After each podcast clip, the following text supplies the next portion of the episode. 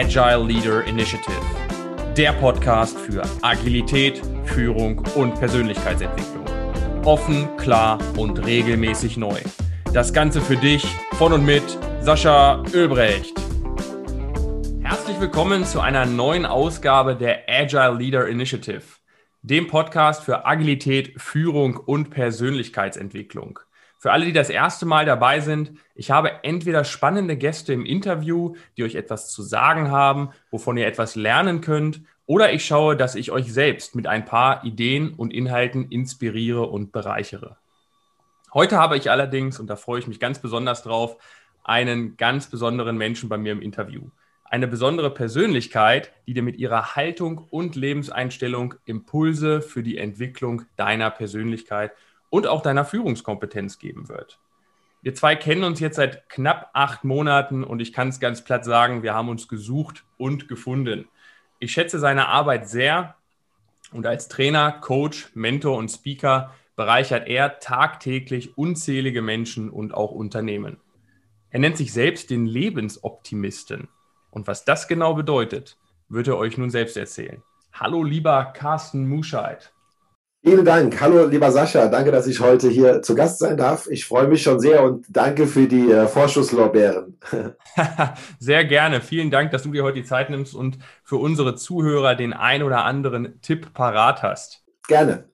Carsten, magst du uns gleich zu Beginn einfach mal kurz erzählen, bevor wir in deine detaillierte Vorstellung gehen, was zum Teufel hat es denn mit dem Begriff Lebensoptimisten auf sich? Das werden unsere Zuschauer sicherlich gerade, oder es wird unsere Zuschauer sicherlich gerade brennend interessieren? Ja, ähm, gute Frage.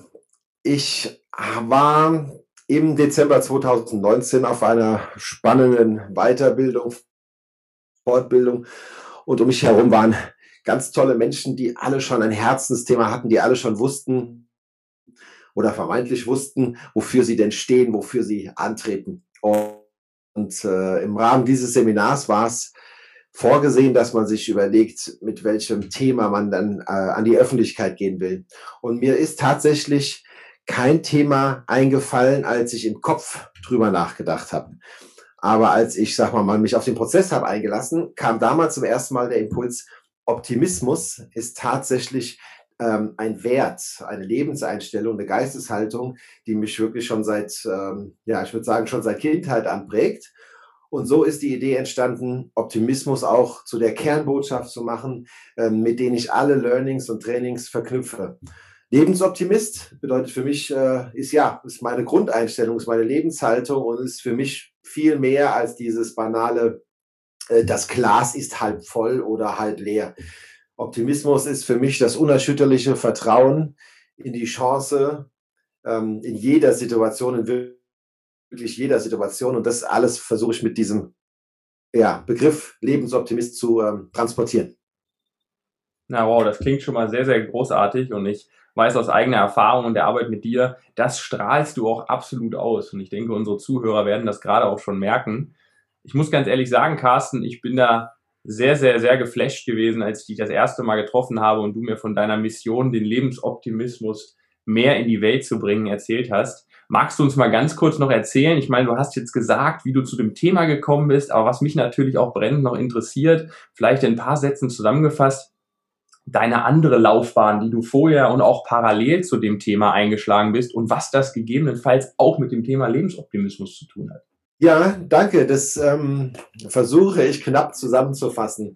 Also Optimismus, wie gesagt, schon in meiner Kindheit ein Thema gewesen, das mich ähm, begleitet hat, weil es mir immer die Zuversicht gab, dass es lohnt, dem Leben zugewandt, ähm, anderen Menschen zugewandt und im Vertrauen zu bleiben, dass da noch was auf mich wartet. Und dann habe ich, als ich, ja, ich sag mal, knapp, knapp 21 Jahre alt war, habe ich mich dann beruflich orientiert und bin in den Vertrieb eingestiegen mehr oder weniger zufällig, weil ähm, ein Freund von mir im Prinzip mich auf die Idee brachte, hey, mit deiner kommunikativen Art meinst du nicht, das Thema Vertrieb, Verkauf wäre was für dich.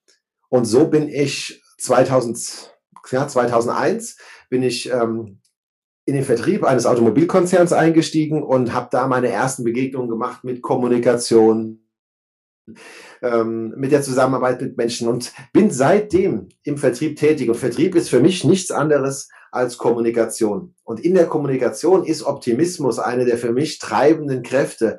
Die ähm, ja Optimismus ist eine der Grundvoraussetzungen dafür, dass du mit im Umgang mit deinem Gegenüber entweder Energiespender oder Energieräuber bist.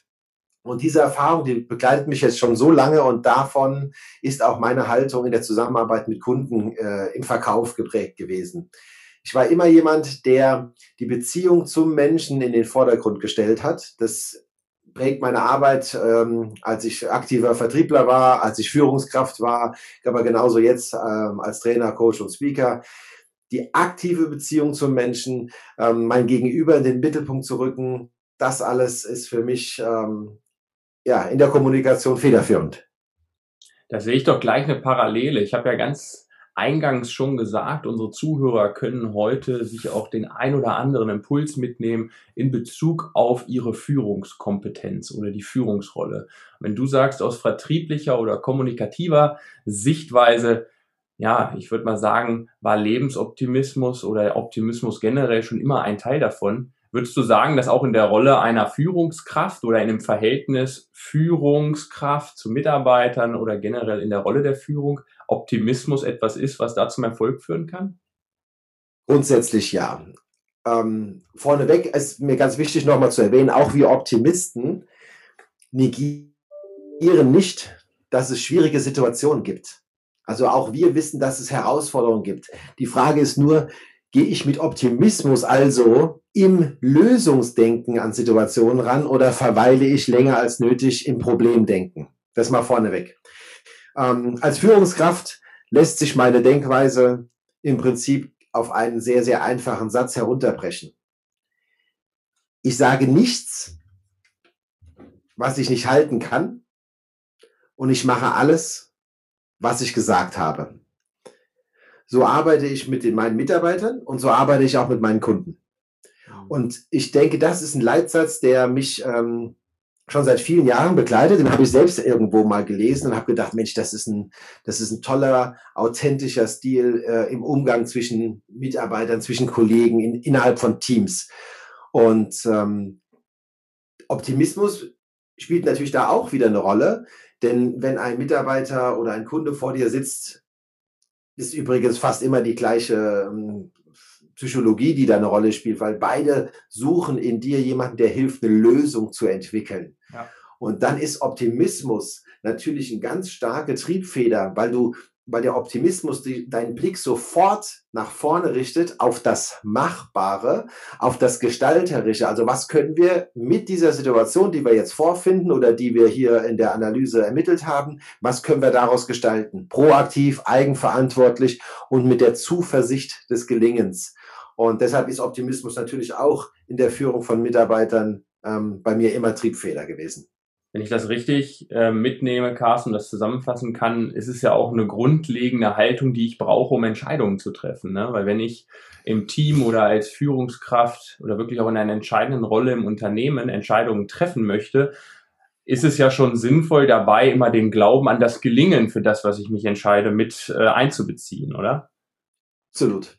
Absolut. Ich denke, wenn man das Scheitern schon einplant, dann ist der, ja, wie sagt man, dann braucht man gar nicht losstarten mit einem Vorhaben. Und es ist auch das Vertrauen, also Vertrauen in der Beziehung, in der Zusammenarbeit äh, zu Menschen, dass du deinem Gegenüber auch zutraust und vertraust, dass du mal ähm, auch Vertrauensvorschuss gibst deinem Teammitglied. Ja. Das ähm, hat mir auch ja in vielen Beziehungen, wo ich selbst dann geführt wurde von einer Führungskraft, hat mir das oft gefehlt. Und ähm, mein Glaubenssatz und dadurch auch meine gemachte Lebenserfahrung ist, dass die Menschen durchaus mehr, ja, wie soll ich sagen, mehr gestalten können und mehr erreichen, wenn du es ihnen mal zutraust, wenn du sie mal lässt. Dann wirst du überrascht sein, was da für Potenziale schlummern. Ja, ja. Also ich finde das so schön, weil für mich schließt sich gerade auch wirklich der Kreis. Wenn ich mich mit Optimismus oberflächlich beschäftige, und das hast du vorhin so schön thematisiert, geht es häufig nur, ja, der Optimist sagt, das Glas ist halb voll, der Pessimist sagt, das Glas ist halb leer. Ähm, und der Realist vielleicht 50 Prozent des Glases sind gerade gefüllt. Ähm, aber Optimismus ist ja etwas, was uns in allen Lebensbereichen auf der Arbeit und privat so nach vorne bringen kann, wenn wir es einfach nur mal genau betrachten, was es eigentlich bedeutet. Und für dich und auch in der Beziehung zwischen Führungskraft und Mitarbeiter ist Optimismus ja ein grundlegender Baustein, um Vertrauen überhaupt aufbauen zu können. Ja. Also erstmal den ersten Schritt gehen und sagen, ich gehe erstmal mit der Grundhaltung ran, es wird gut ausgehen, egal was ich jetzt, ich sag mal, rein bildlich gesprochen, ob ich jetzt eine lange Leine dranhänge und den Mitarbeiter recht frei agieren lasse oder auch mein Team recht frei agieren lasse oder ob ich jetzt ein Micromanager bin, der alles kontrollieren möchte und alles kommandieren möchte. Der erste Schritt zum Vertrauen ist tatsächlich der, die Aussicht, dass etwas Gutes dabei herauskommt, oder? Ja, das, also erstens kann ich das nur bestätigen. Zweitens äh, ist noch zwei Impulse, die mir da äh, wichtig sind ähm, das Vertrauen, das du zu deinen Mitarbeitern hast oder nicht hast, drückt in der Regel eigentlich, und diesmal ist eigentlich auch äh, angebracht, das Vertrauen aus, was du in dich selbst hast und in dein Projekt und in dein Produkt und in deine Company. Wenn du also merkst als Führungskraft, es fällt dir schwer, deinem Teammember zu vertrauen, dann überprüf dich mal kurz, wie es aussieht mit deinem Selbstvertrauen zum Beispiel. Mhm. Das zweite ist, was mir dazu einfällt, ist das Thema Entscheidungen treffen. Ähm, Lebensoptimisten, erfolgreiche Menschen, Gewinner treffen gerne und schnell Entscheidungen. Denn auch die Fehlentscheidungen sind Teil des Prozesses und gehören zu einem erfolgreichen Projekt absolut dazu. Erfolgreich am Markt angekommene Dienstleistungen oder Produkte sind immer die Summe von ganz, ganz vielen Einzelentscheidungen. Das bedeutet aber auch, dass die dabei getroffenen Fehlentscheidungen ebenfalls Teil des Prozesses und damit auch Teil des Erfolges sind. Und wenn ich nicht im Vertrauen bin, versuche ich krampfhaft Fehlentscheidungen zu vermeiden. Und am Markt und in der Kundenbeziehung gewinnt immer Tempo und das höhere Energielevel. Und deshalb treffen Gewinner und Lebensoptimisten schnellere Entscheidungen, auch in dem Bewusstsein und in der Akzeptanz der damit auch mitgetroffenen Fehlentscheidungen. Und ein dritter Impuls, Lebensoptimist zu sein, Optimist zu sein, auch in der Führung von Mitarbeitern oder im beruflichen Miteinander, heißt für mich nicht, dass immer alles eitel Sonnenschein ist. Und das heißt nicht, dass es nicht schwere Zeiten gibt. Und das heißt auch für mich trotzdem, dass es es gibt Zeiten, in denen unterschiedliche Führungsstile auch ihre, wie soll ich sagen, ihre Relevanz haben oder ihre Berechtigung haben. Ob du demokratisch führst, ob du autoritär führst, ob du äh, laissez-faire führst. Es gibt für alles eine Zeit. Leid tut mir nur die Führungskraft, die aufgrund ihrer eigenen ähm, nicht weiter, ähm, sagen wir mal, nicht ausreichend ausgeprägten Handlungskompetenz nur den einen oder den anderen Führungsstil beherrscht. Ich glaube, du musst als Führungskraft einfach über das gesamte Repertoire verfügen und dann gucken, was braucht mein Gegenüber. Und das fehlt mir eigentlich viel zu häufig in äh, beobachteten Personalsituationen, dass die Führungskraft sich über die Jahre oder gegebenenfalls schon Jahrzehnte ihren Stil der Führung angewöhnt hat und dann doch in Automatismen äh, verfällt, ja. in, in, in, Routinen verfällt und diesen Stiefel dann quasi ungeachtet der individuellen Persönlichkeit ihres Teammembers durchzieht. Und das kann dann nicht extrem oder optimal potenzialfördernd sein. Das ist Gießkanne. Das heißt ja vor allen Dingen auch, Carsten, da schließt sich der Kreis. Wir haben hier einen Podcast, der sich auch mit Agilität und Persönlichkeitsentwicklung neben der Führungsaspekte beschäftigt, dass auch Führung immer bei dir selbst anfängt. Wenn ich als Führungskraft in der Position bin oder auch innerhalb eines Teams die Rolle der Führung gerade einnehme, ist es immer ein Spiegel meiner eigenen Persönlichkeit und Entwicklung, die ich dann ins Team trage. Besser könnte ich es nicht sagen. Also ich, ja, besser könnte ich es nicht sagen. Ich sage äh, zu vielen Führungskräften, wenn sie dann ähm, mir versuchen, den Zustand ihres Teams zu beschreiben und beschreiben den zum Beispiel als unstrukturiert, als wenig zielorientiert, als wenig ähm, effektiv. Und das sagen sie, während sie an einem Schreibtisch sitzen, der verwüstet ist, während sie 15 Minuten zu spät zum Termin kommen ja. und während sie ihren Terminen permanent hinterherhäscheln. Und ähm, ja, das ist ganz oft für mich einfach, denke ich, ach, das ist ja sehr spannend, dass du davon berichtest. Denn es ist genau wie du sagst, es ist ganz, ganz oft deine Themen, die dann zum Thema im Team werden. Und das, das Team spiegelt dir ganz oft ähm, die Auswirkungen deiner Führung. Und das ist unbequem. Das sind unbequeme Wahrheiten, das möchte die Führungskraft nicht wissen, weil tendenziell hat er auch den Impuls zu sagen, also ich habe ja nun wirklich alles getan, aber das Team hat nicht funktioniert. Ich hoffe, das war jetzt nicht zu direkt. Nein, absolut nicht. Also ich denke, viele unserer Zuhörer ähm, werden sich auch, gerade die Zuhörer, auch die sich mit dem Thema Agilität beschäftigen, wo es ja auch eine Transition oder Transformation von der klassischen Führung, Führungsverständnis hin zum, zum Rollenverständnis äh, innehat, kennen genau diese Situation in der Diskussion mit verschiedenen Führungskräften, die das natürlich auch schon jahrelang machen und ohne denen zu nahe zu treten, die wissen es vielleicht auch selber gar nicht besser, sich in dieser Rolle dann wiederfinden. Und genau deswegen ist es ja auch mein Anspruch ja. zu sagen, es ist, wenn ich über Agilität nachdenke, wenn ich über menschliche Führung, aktuell, äh, ich sag mal, empathische, angemessene Führung spreche, ist Persönlichkeitsentwicklung immer der Schlüssel oder auch das Fundament für diese beiden Aspekte, sei es jetzt in der Team- oder in der Einzelperspektive. Und abschließend, bevor wir zu meinen Standardfragen kommen, die ich am Ende immer noch jedem Gast stelle, habe ich noch einen, eine, ich sag mal, eine Verbindung erkannt, ähm, wenn ich jetzt das Thema Agilität nochmal hier mit reinnehme, was unsere Zuhörer ja auch brennend interessiert. Du hast vorhin gesagt, ein Lebensoptimist sieht Chancen, wenn ich das richtig wieder wiedergebe. Ein Lebensoptimist ja. ein aktiver Gestalter. Und das finde ich ist eine extrem gute Verbindung. Für mich ist ein Lebensoptimist dann auch agil. Weil für mich ist einer der wesentlichen Bestandteile vom agilen Arbeiten oder von der agilen Haltung, die dahinter steht, dass ich Veränderungen oder alles, was um mich herum passiert, einfach auch als Chance sehe, um da drin zu wirken und aktiv etwas gestalten zu können. Und das ist ja das, was du als Lebensoptimist oder auch mit der Haltung des Lebensoptimisten in die Welt bringst, richtig? Absolut. Es, also grundsätzlich proaktiv zu schauen, was kann ich jetzt aktiv dafür tun, dass sich der Zustand ändert, wenn ich mit dem Zustand nicht zufrieden bin. Mhm. Ob wir im privaten Kontext sprechen, ob wir im Business-Kontext sprechen, die Analogien sind fast immer übertragbar. Und ja, wir sagen es immer so schön, äh, sag mal ein bisschen, äh, bisschen äh, ketzerisch ausgedrückt, der Fisch fängt immer am Kopf an zu stinken. Das heißt, wenn du, wenn du in dein, in dein Team guckst, wenn du in deine Firma schaust, wenn du in deine Abteilung schaust, je nachdem, wo deine, wo dein Verantwortungsbereich ist, und du identifizierst ähm, Schwachstellen oder Punkte, wo du Entwicklungspotenzial siehst, dann mach zunächst einmal einen Abgleich mit deinem eigenen, mit deinem eigenen Stärken-Schwächen-Profil, bevor du deine Teampartner konfrontierst.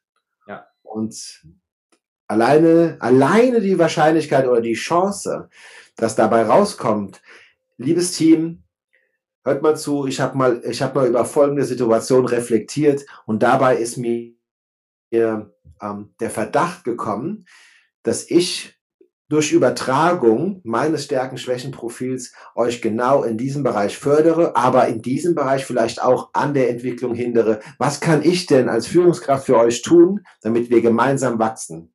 Und stell dir mal vor, diesen Ansatz fährst du, indem du jederzeit offen zur Reflexion bist. Ähm, ja, so sicherst du dir auch die Loyalität, die Identifikation und ähm, ja, den Leistungsbereitschaft deiner, deiner Kollegen. Ja, absolut. Vielen Dank für die Worte dazu, Carsten. Ich denke, das ist sehr, sehr treffend und unsere Zuhörer können da einiges mitnehmen. Und das ist für mich tatsächlich auch die perfekte Überleitung in die Standardfrage, die ich ganz am Schluss unseres Gesprächs immer noch dir entgegenbringe. Und für alle, die zuhören, der Carsten weiß nicht, was ich ihn jetzt frage. Von daher bin ich sehr gespannt auf die Antworten. Carsten, die erste Frage. Welcher Themenbereich auf dieser Welt interessiert dich momentan am meisten? Wow. Äh, gute Frage. Ne? Also gute Frage sagt man übrigens immer als Zeitfüller. Gute Frage. ähm, tatsächlich interessiere ich mich am meisten dafür, wie die Menschen an den Punkt gekommen sind in ihrem Leben, an dem sie heute sind. Also ich liebe persönliche Geschichten. Ich, ich nicht nur von Prominenten, auch von meinem Nachbarn, äh, dem, dem Lehrer meiner Kinder. Also mich interessiert es, wie hat die Historie der Menschen dazu geführt, dass sie heute da sind, wo sie sind? Und wie hat dieser Entwicklungsprozess ähm, stattgefunden und wo waren die Meilensteine? Also ich würde sagen, persönliche Werdegänge und Lebensläufe von Menschen interessieren mich grundsätzlich am meisten. Oh, okay, vielen Dank. Zweite Frage, Carsten, eher in die praktische Ecke. Und das ist, denke ich, insbesondere für die Zuhörer interessant. Welchen exklusiven Tipp kannst du als Lebensoptimist unseren Zuhörern mitgeben, sodass sie ab, ich sag mal, direkt jetzt im Anschluss den ersten Schritt zu mehr Lebensoptimismus gehen können? Ja, auch eine gute Frage. Und da möchte ich antworten, aus einem verzagten Arsch kommt kein fröhlicher Furz. Ähm, es ist doch in der Tat immer so, dass du auf eine gewisse Art und Weise schwingst und möchte es jetzt gar nicht zu, zu esoterisch betonen, sondern wir alle wissen doch, wenn ein Tag, an dem du gut drauf bist, da machst du erfahrungsgemäß auch tolle Begegnungen, führst tolle Gespräche und produzierst in der Regel auch tolle Ergebnisse. Wenn du diesen Zustand vielleicht in deinem Leben schon mal gemerkt hast, dass dein eigener State of Mind unheimlich viel mit deinen Ergebnissen zu tun hast, dann trainier dich doch bitte einfach darin, ganz, ganz schnell aus dem problembehafteten Denken ins lösungsorientierte Denken zu kommen. Im NLP haben wir ja immer so gesagt, NIPSILD, ja, NEP, SILD, nicht in Problemen, sondern in Lösungen denken. Ja. Und du überträgst deine Haltung unwillkürlich auf dein Umfeld. Und ähm, dann damit hilfst du nicht nur dir, sondern auch den Menschen, mit denen du zusammen wirkst und was dann ja in der Wechselwirkung auch wieder auf dich ausstrahlst. Deshalb sei die Veränderung, die du auslösen willst und warte nicht darauf, dass diese Veränderung im Außen stattfindet. Vielen Dank dafür. Gerne. Carsten, abschließend und erstmal von meiner Seite vielen Dank für das unglaublich wertvolle Interview, möchte ich natürlich unseren Zuhörern noch die Möglichkeit geben, auch mit dir in Kontakt treten zu können. Wenn Sie dann jetzt sagen, Mensch, der Carsten Muscheid, das ist jemand, der kann auch mir persönlich mehr Lebensoptimismus in mein Leben bringen, in meine Art der Führung bringen, in mein Unternehmen bringen. Ähm, Carsten, wie kann man dich denn erreichen und welche Formate hast du denn jetzt, ich sag mal in ein, zwei Sätzen zusammengefasst, aktuell im Angebot? Vielen Dank, dass, ich, äh, dass du mich danach fragst und ich freue mich ja auch über jede Begegnung und jeden Kontakt. Also als äh, Lebensoptimist unterstütze ich dich in deiner Entwicklung gerade zum Thema, wie stoße ich Veränderungen an, wie gehe ich mit schwierigen Situationen um und wie komme ich ins Handeln. Ähm, auf carstenmuschert.de findest du diesen Bereich, genauso aber auch den Bereich Business Optimist, wo ich Teams und Organisationen helfe, ihre Kommunikationsskills, ihre Zusammenarbeit innerhalb von Teams ähm, zu optimieren und zu verbessern und damit die Ergebnisse nachhaltig und langfristig äh, in die gewünschte Richtung zu entwickeln. Auf carstenmuschert.de habt ihr alle meine Optionen im Angebot und ihr wisst ja, meine Option ist immer Optimismus. Vielen Dank, Carsten. Und ich kann äh, nur eine Empfehlung aussprechen. Wir arbeiten ja auch schon länger miteinander zusammen und sind ja mittlerweile auch sehr gut befreundet, was mich echt äh, sehr weiter voranbringt. Vielen Dank dafür. Und ich möchte mich dann abschließend vor allen Dingen noch für das herzliche Interview bedanken. Danke, dass du heute die Zeit genommen hast. Danke, dass du für unsere Zuhörer dabei warst. Und äh, an alle Zuhörer da draußen, wenn es dir gefallen hat, dann like doch gern diesen Podcast, teil ihn, sag es weiter, denn wir Podcaster machen natürlich diesen Content immer kostenlos für dich und regelmäßig neu und da können die meisten von profitieren, wenn du es eben auch weiter sagst und teilst. Und in diesem Sinne, Carsten, nochmal vielen Dank. Ich danke, dass ich hier sein durfte und ähm, allen Zuhörerinnen und Zuhörern macht was draus, bleibt optimistisch, es ist dein Leben. Und in diesem Sinne, vielen Dank, bis zum nächsten Mal. Dein Sascha. Das war die Agile Leader Initiative. Bis zur nächsten Folge ist es noch ein wenig hin. Besuche uns daher bis dahin gerne auf unseren Social Media Kanälen oder unter sascha-ölbrecht.com. Ein Besuch lohnt sich, versprochen. Bis dahin wünsche ich dir alles Gute.